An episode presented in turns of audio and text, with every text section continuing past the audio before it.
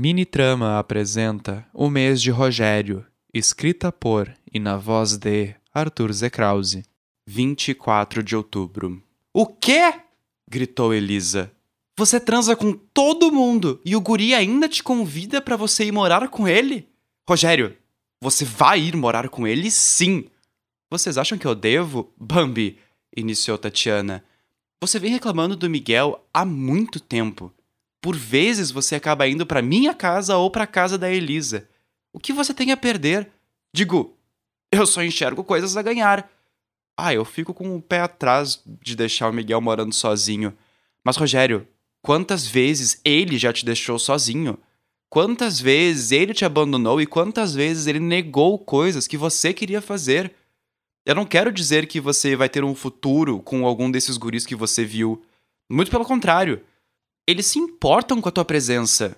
Eles te quiseram por perto. Eles não se aproveitaram de nada de ti. Você voltou radiante dessa viagem, mas de novo você está aqui para falar do Miguel ao invés de nos contar o que você aprontou no meio do mato com os amigos. Olha, sendo sincera, eu tô cansada de te ver sofrer por ele e com ele. Elisa tá certa, Bambi. Vocês vão ser amigos e tá tudo bem serem amigos. A melhor amizade é aquela que vocês podem passar meses sem se falar e parece que falaram ontem. O Miguel te mandou mensagem enquanto você viajava? Não, respondi bebericando o chá que Elise tinha feito. Olha, já é um começo. Ele respeita seu espaço e tals. É que.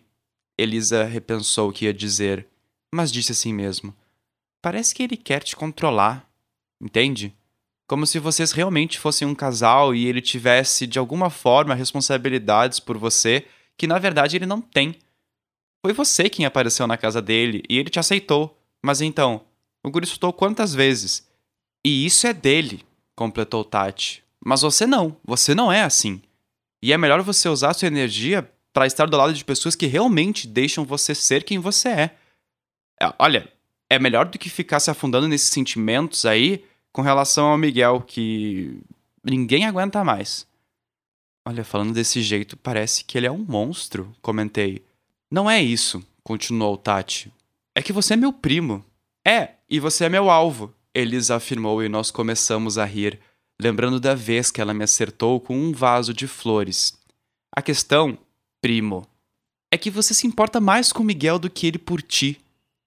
Te ver triste, sofrendo com a decisão de alguém que não tem maturidade para mudar a vida, não é algo que eu deseje para ti, entende? Ah, eu quero falar com ele ainda, tipo, antes de aceitar a proposta do Pedro. Você deve falar com ele, frisou Tati. E será que eu devo me mudar? Vai ser o quê? A quarta vez? Tarô?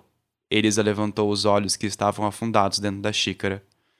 Tarô, eu respondi, concordando após uma longa expiração. Here we go.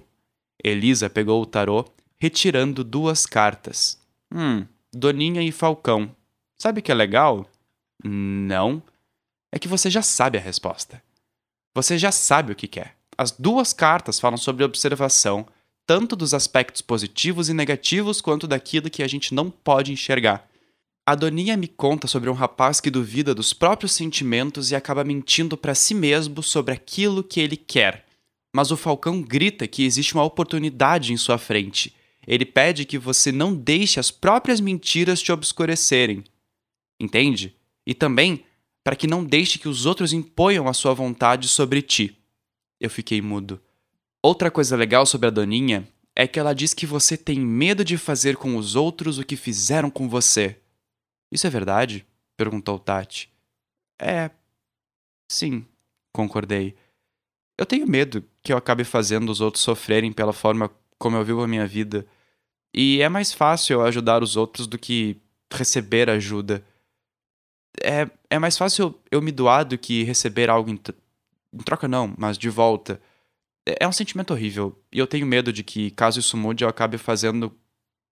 Bom, como grandes pessoas como grande parte das pessoas fizeram comigo, me usando para conseguir o que queriam. Você não vai ser assim, Bambi. Como é que você sabe, Tati? Porque você não quer que seja assim e cuida para não ser. Eu não posso dizer o que você tem que fazer, Rogério. Mas assim, Fala amanhã com o Miguel. Vai fazer bem para vocês dois. Tá bem. Tá bem, eu vou falar. Obrigado, meninas.